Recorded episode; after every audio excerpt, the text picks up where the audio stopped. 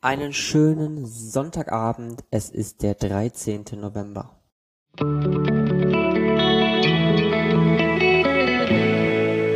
Der gestrige Tag.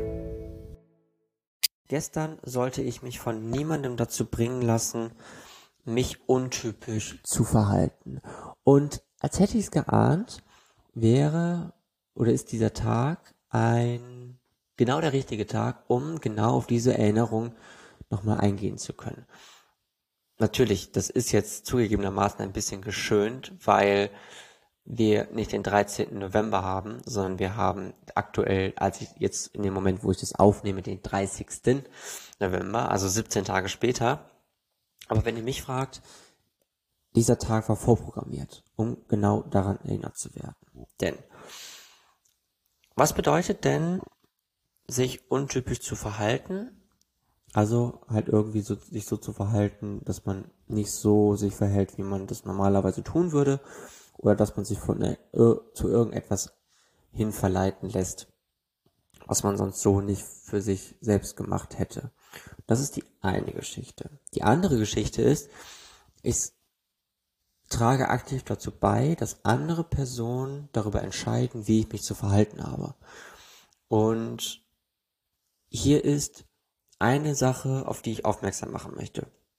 Wenn du zu dir stehst und davon überzeugt bist, dass dein Verhalten das richtige Verhalten ist, wenn du ehrlich zu dir selbst bist, dann wird auch niemand auf die Idee kommen, dich dazu zu bringen, dich irgendwie anders zu verhalten.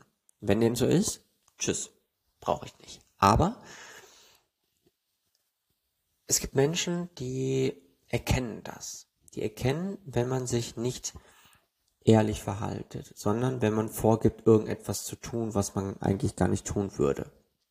Wenn dem so ist, dann ist es in meinen Augen sehr wichtig, für sich einzustehen und zu sagen, nein, ich verhalte mich so, wie ich jetzt gerade mich verhalten möchte. Und zum Glück, und jetzt komme ich auf das zu sprechen, was ich vorhin ansprechen wollte, zum Glück lerne ich im Moment einen Menschen kennen, der genau das in Perfektion beherrscht. Dieser Mensch möchte, dass ich mich von meiner Seite zeige und möchte, dass ich mich nach meiner typischen Art und Weise verhalte. Es geht nicht darum, wie sie möchte, dass ähm, man sie behandelt, sondern es geht darum, dass sie sehen möchte, wie ich bin und wie ich mich verhalte. Und wenn ich das nicht tun würde, dann würde sie sofort aufkommen und sagen, irgendwas stimmt da nicht. Ey, wo bist du? Ich sehe dich gerade gar nicht. Ich sehe gerade irgendjemand anderen, aber nicht dich. Und wenn man so einen Menschen in, sein, in seinem Leben hat, dann ist das gut so. Aber ganz wichtig finde ich, ähm, dass man einfach dafür einsteht, dass man sagt, nein, es ist so, ich bin so, wie ich bin und ich finde es schön, dass du das genauso siehst, dass ich mich auch, dass ich diesen Raum von dir bekomme, mich auch so verhalten zu können, wie ich das gerade wirklich möchte. Außerdem, gestern gab es eine kleine Stimme in meinem Kopf, die mir sagte, dass es egozentrisch ist, sich von der Masse fernzuhalten. Ist es nicht. Ich habe gestern gar nicht so richtig versucht, mich von der Masse fernzuhalten. Aber äh, zumindest mal gab es gestern ähm, einen Moment, in dem ich gemerkt habe, boah, das geht mir gerade alles ziemlich auf den Keks hier. Und dementsprechend versuche ich mich gerade so ein bisschen abzuschotten. Das passiert dann schon mal, ist dann aber halt nicht egozentrisch gemeint. Du hast nur Schwierigkeiten zu akzeptieren, dass Emotionen Botschaften des Gehirns sind, die an den Körper übermittelt werden, aber um sie zu empfangen, musst du fühlen, wo sie entstehen. Und vielleicht um auf dem Beispiel gerade eben zu bleiben, ich wollte von meiner Mutter zum Bahnhof gebracht werden, weil ich dann weitergefahren bin.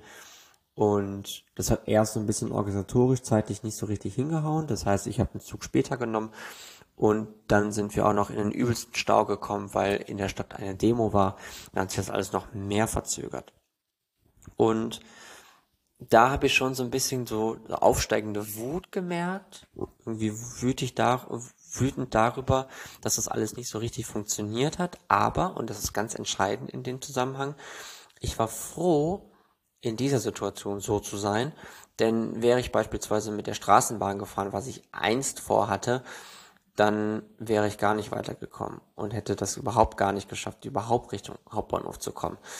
Und deswegen war ich dann schon ganz froh und wusste dann, wo diese Emotion dann genau herkam. Kontrolliere deine Impulse. Das ist mir gestern ganz gut geglückt. Und ich sollte versuchen, meine Gefühle nicht zurückzuhalten. Und das versuche ich schon mal generell nicht.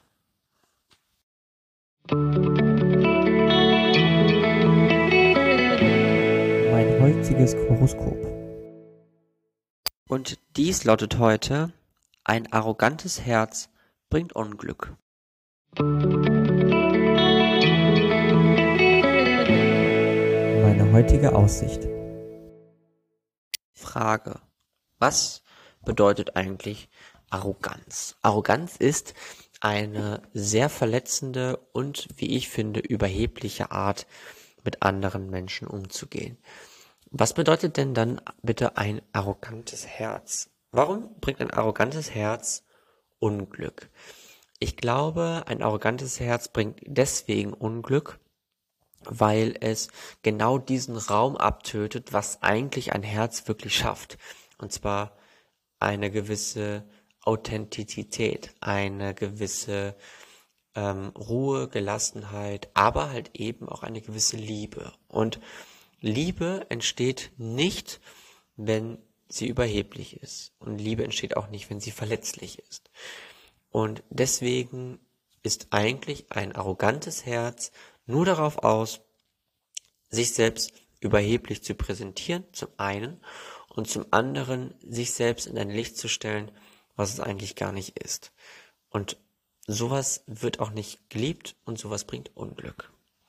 Außerdem, heute gibt es eine kleine Stimme in deinem Kopf, die dir sagt, dass es egoistisch ist, sich von der Masse fernzuhalten. Ist es nicht.